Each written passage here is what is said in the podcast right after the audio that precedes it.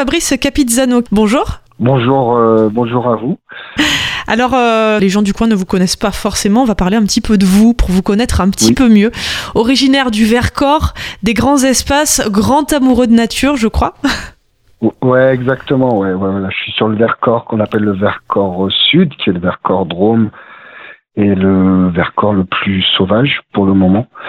Et euh, ouais, ouais, j'y suis bien parce qu'en effet, c'est c'est de la terre vierge, quoi. C'est de la terre brute euh, et ça me va bien, ouais, pour pour m'immerger dans mon écriture. Mhm. Vous avez donc vous vous avez toujours vécu euh, par là-bas. Hein? Alors non, je suis arrivé, euh, enfin ça fait longtemps hein, que je suis là, ça fait 25 ans, mais je suis arrivé en 1997 moi sur le sur le Vercors et j'arrivais de la de pas très loin parce que j'ai grandi sur Romans euh, Romans sur Isère à côté de, de Valence ouais. Oui oui donc vous étiez quand même pas très pas très loin euh, amoureux de nature je le disais d'ailleurs ça vous a amené à, à exercer euh, des métiers un petit peu manuels notamment apiculteur je crois. Ouais, j'ai fait dix ans d'apiculture, en effet, en, en professionnel. Euh, dix, années euh, passionnantes, euh, aussi épuisantes que passionnantes physiquement, moralement, financièrement. Parce que c'est un métier, on entend plein de choses sur les abeilles, et moi je l'ai traversé. Ouais, c'est un métier qui, qui, est un peu difficile par rapport à tout ce qu'on entend sur les effondrements de colonies, les pesticides, les mortalités, le climat qui devient un peu fou et qui est pas toujours en rendez-vous pour les pour les mielés. Mais en effet, ouais, j'ai fait dix ans d'apiculture et puis j'ai toujours là euh, une quinzaine de ruches euh, pour moi, la contemplation et, pour le miel au petit-déj, ouais. Mhm. Euh, et donc, euh, vous êtes un, un, un défenseur de, de, la cause de la nature, hein, je crois aussi. Ça, c'est quelque chose auquel, c'est une chose à laquelle vous tenez beaucoup. Oui, euh, ouais, ouais, en effet. En tout cas, je me sens, euh, je me sens très concerné par les histoires de d'environnement et bah, quand vous faites de l'apiculture, vous êtes vraiment né en fait euh, dans les problèmes qu'il peut y avoir, notamment autour de, de, de l'abeille qu'on appelle la sentinelle de l'environnement. Et forcément, quand vous voyez votre cheptel à moitié décimé euh, en un quart d'heure à coup de pesticides, euh, bah, ça fait rager, puis ça donne envie de soit on subit et on se plaint, soit on essaye de changer les choses. Donc j'ai pas mal milité à une époque euh, dans des, associations euh, environnementales et j'ai un peu pratiqué la, désobéissance civile. Voilà, mais là c'est pareil, c'est comme tout, on se, c'est une tranche de vie, on se fatigue beaucoup dans ce genre de combat. Mais ouais, ouais, je suis très concerné par tout ça, évidemment. Tout ça, vous l'avez fait en, parallèle de votre vie d'écrivain ou est-ce que l'écriture s'est arrivée un petit peu euh, après? Alors l'écriture, elle a vraiment euh, été dans ma vie par, euh, par tranche. En fait, j'ai écrit assez jeune, jusqu'à, enfin, jeune adolescent, puis jeune adulte, jusqu'à ce que je me lance dans l'apiculture. Alors, j'écrivais caché, en dilettante, quand j'avais cinq minutes, et j'ai repris l'écriture pleinement euh, avec l'écriture de, mon premier roman La fille du chasse-neige.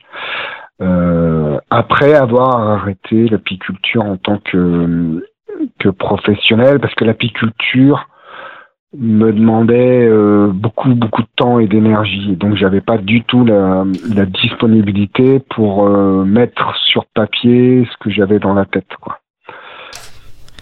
Oui.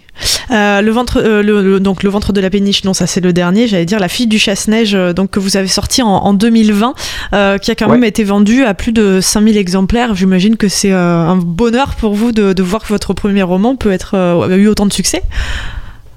Alors 5000 hein, exemplaires, 5000, ouais, ouais, mm-hmm. ouais 5000, bah oui, oui. Ouais, alors juste pour rester deux secondes dans les chiffres, on est à 3-4 000 là, qui continue à vivre en format livre de poche. Mhm. Donc il est toujours disponible en grand format au Diable Vauvert, mais aussi euh, en poche. Donc euh, donc là on doit être à, à 8-9 000. Donc ouais, ouais, clairement c'est une vraie surprise euh, que ce livre ait, aussi bien marché. Euh, alors bon, euh, on parle de mon écriture, de mon histoire. Le Diable Vauvert a fait un super boulot aussi hein, pour euh, pour le porter. Donc je leur en remercie. Euh, j'ai une passion sans borne pour cette maison d'édition incroyable. Et, et voilà, je pense que comme plein de d'artiste ou d'auteur, euh, j'avais j'avais un certain syndrome de l'imposture à un moment, donc c'était déjà une surprise d'avoir les premiers retours de Marion Mazoric, mon éditrice, puis des premiers lecteurs, libraires ou, autres auteurs. donc je commence un peu à me sentir à peu près à l'aise et un peu moins Un peu plus légitime. ouais, dans ma combinaison de d'auteur, mais ça reste euh, très franchement une vraie euh, une vraie surprise pour moi parce que j'y suis allé euh, sans filet, sans plan.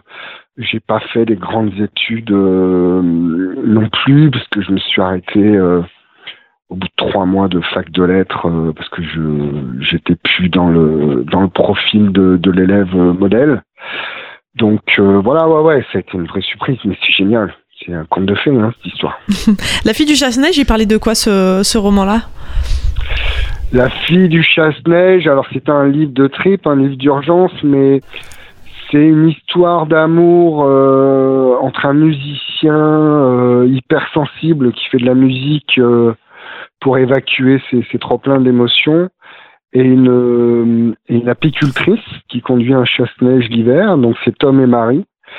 Euh, donc c'est une c'est une histoire d'amour euh, passionnelle dans tous les sens du terme. Et puis c'est une histoire de musique puisque donc Tom fait de la musique, il est hyper doué et, il va rencontrer un manager euh, complètement barjot, un peu à l'ancienne qui s'appelle Franck et qui va qui va le porter vers le, succès. Puis c'est une histoire de famille, puisque Tom est revenu un peu dans la maison de famille, euh, cohabiter avec euh, son vieux père euh, grincheux, colérique, patriarcal au possible, une maman euh, un peu soumise et, et, surtout très bienveillante, et puis une sœur, un frère, etc. Donc c'est un peu tout ça, c'est un peu tout ça mélangé, ouais. Donc ce livre-là, il est sorti en, 2020 et puis deux ans plus tard, 2022, c'est la sortie du Ventre de la péniche, euh, livre sélectionné notamment en 2022 pour le pour le prix Joseph. Là, c'est un, un, boat trip, c'est pas un road trip, c'est un boat trip. Expliquez-nous de quoi il parle celui-là. Ouais, alors c'est un boat trip, donc juste une autre petite parenthèse, là on vient d'apprendre, on est super content, l'équipe du Diable et moi, que on est en liste, euh, en liste sur euh, deuxième roman révélation au prix de, de la Société des gens de lettres. Mhm. Donc c'est un prix qui est assez prestigieux, donc on est hyper content. Et c'est euh, alors c'est une histoire qui qui est c'est une brochette de pieds nickelés euh, avec une histoire un peu barrée. Ils sont tous plus fous les uns que les autres. Donc en l'occurrence ils sont ils sont super vivants, mais c'est euh, un, photographe euh, assez célèbre euh, qui a eu une histoire d'amour avec une pianiste qui est devenue aussi assez célèbre. Et une troisième personne qui s'appelait Gladys. C'était une histoire à, trois qui a eu lieu dans le passé. on ne sait pas vraiment ce qui s'est passé, comment ça s'est fini. Euh, et puis la pianiste débarque chez le photographe dix ans plus tard en annonçant le décès de, Gladys. Et ses dernières volontés à cette Gladys, c'est qu'on aille déverser ses cendres euh, sur l'île là où elle est née, ce qui est l'île de Tristan d'Acunha, qui est l'île la plus isolée de la planète, qui se trouve au milieu de l'Atlantique Sud, entre l'Argentine et, et l'Afrique du Sud. Mhm.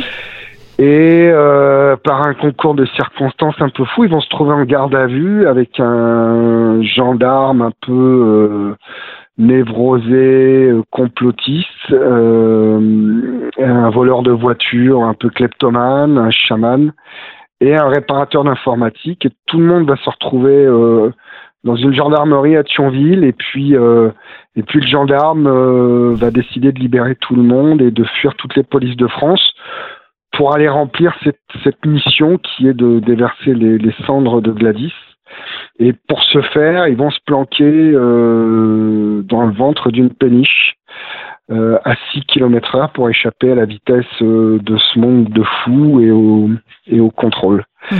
Et donc il va se passer euh, plein de choses un peu folles et, et, ils sont, ouais, pour redire, ils sont tous un peu fous, quoi. Quand même, quoi. Et le livre se, lit bien pour le coup parce que j'ai pu le, commencer. Donc on retrouve quand même, je remarque chez vous, alors il y a cet amour du jeu de mots qu'on peut constater déjà sur les premières pages du, bouquin. et puis il y a, y a on le voit sur le, premier livre et puis sur ce deuxième, cet attrait pour des, des personnages un peu à, à fort caractère, un peu typé. Ça c'est quelque chose qui revient chez vous, j'ai l'impression. Ouais, alors pour plein de raisons. Euh, déjà, moi, j'ai besoin, euh, j'ai besoin que ces, ces, personnages ils soient habités pour pouvoir, euh, pour pouvoir les accompagner, parce que c'est pas eux qui m'accompagnent, hein, c'est bien moi qui suis au service de mes personnages. Mhm. Puis à un moment, moi, j'ai besoin que mes persos ils m'échappent, qu'ils me prennent par la main et qu'ils me guident. Et et du coup, euh, du coup, pour être inspiré, euh, je m'appuie souvent sur des sur des rencontres euh, de, personnes euh, qui m'ont marqué, donc des personnages euh, qui sont forts de par leur caractère et leurs émotions ou leur gouaille ou juste leur leur gueule. Et, euh, et voilà. Et puis c'est des personnages qui sont forcément euh, qui sont forcément vivants.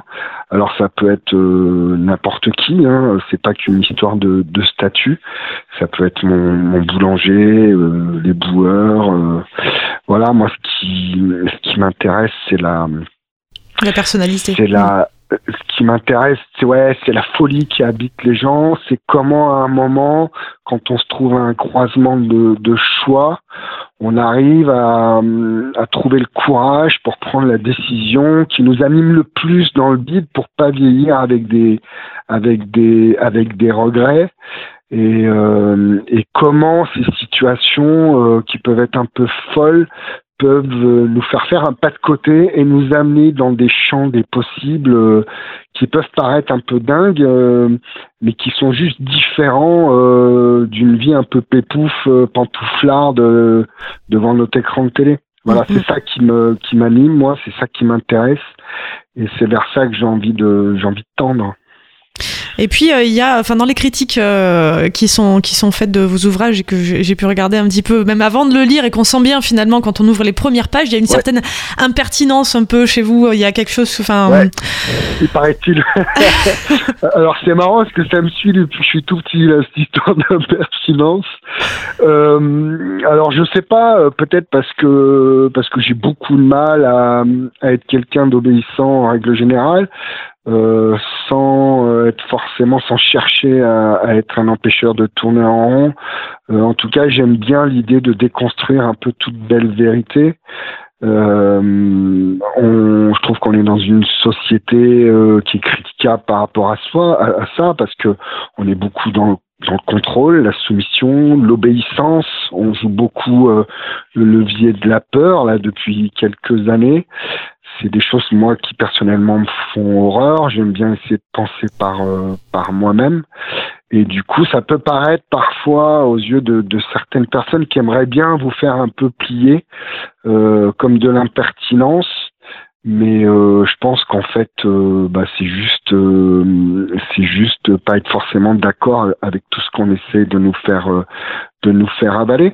Donc, je cherche pas à être impertinent. Hein, c'est pas un but en soi c'était même pas forcément conscientisé, mais euh, j'ai envie de dire, euh, bah, bah, tant mieux après coup. Ouais. Et puis on parlait de société, il y a, y a, ce côté justement de temps en temps vous essayez de faire intervenir comme ça, même des fois ça peut être juste dans une dans la sensation d'un personnage, arriver à placer dans une petite phrase euh, un sujet de société. ça vous avez l'air de bien aimer aussi. Ouais, alors je trouve que c'est toujours un peu casse-gueule de parler de sujets de société sans tomber dans une espèce de prosélytisme ou de leçon de vérité euh, qui n'est évidemment que de la subjectivité pure, parce que la vérité, euh, moi je la connais pas. Il y a juste une fois de plus ce qui, ce qui m'anime, ce qui me perturbe, ce qui me met en colère, ce qui m'attriste, que je trouve injuste. Euh, il y a plein de choses aujourd'hui euh, qui, qui me font poser des questions. Euh, J'ai l'impression qu'il y a des moments où on marche un petit peu sur la tête, quoi, euh, écologiquement, politiquement, idéologiquement. Trouve qu'on est rentré euh, dans une nouvelle ère de société euh, qui est dans une bonne pensance. moi, ça me fait peur, hein. ça me fait super peur. Euh, ce, qui, ce, qui, me fait peur, c'est l'entre-soi aussi. On se convainc entre convaincus et du coup, euh, on n'avance plus sur grand-chose. On a notre esprit qui devient de plus en plus étriqué. Et, et j'ai pas envie de, de, de, vieillir dans cette direction-là. Et plus je vieillis, et plus j'ai tendance à aller vers des gens qui me ressemblent pas et puis à me rendre compte que je suis souvent à contre-pied euh, de mes amis avec qui j'ai plein, plein de points en commun.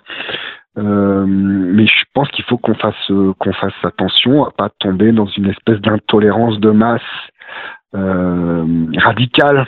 Euh, voilà, il faut garder nos intégrités aussi. Enfin bon, euh, voilà, c'est un c'est un beau bon globi boulga de de penser. Et puis ouais, l'époque actuelle, elle est un petit peu pour rester poli, elle est un peu bordéleuse, quoi. Donc il faut qu'on il faut qu'on fasse gaffe à pas euh, rentrer euh, une fois de plus dans de la bonne pensance à cause de la à cause de la peur, notamment. il faut qu'on faut qu'on continue à, être tolérants les uns envers les, envers les autres et puis et puis surtout on peut pas penser euh, à la place des autres non plus et ça c'est indispensable de de respecter la pensée de l'autre ça c'est quelque chose qui me tient beaucoup à cœur ouais et de toujours garder un, petit zeste de, folie, euh, malgré tout. En tout cas, ça, vous y tenez aussi, je crois. Ouais, ouais, ouais, c'est indispensable. Il faut, euh, c'est un, ingrédient, en effet, euh, complètement indispensable, sachant que la folie, enfin voilà, on va pas partir sur un débat maintenant sur l'histoire de c'est quoi la folie, mais faut faire, faut, faut rester vivant en tout cas, et, de la bonne folie, ouais, c'est indispensable. Ouais. Merci Fabrice d'avoir pris ce temps avec nous. Merci beaucoup.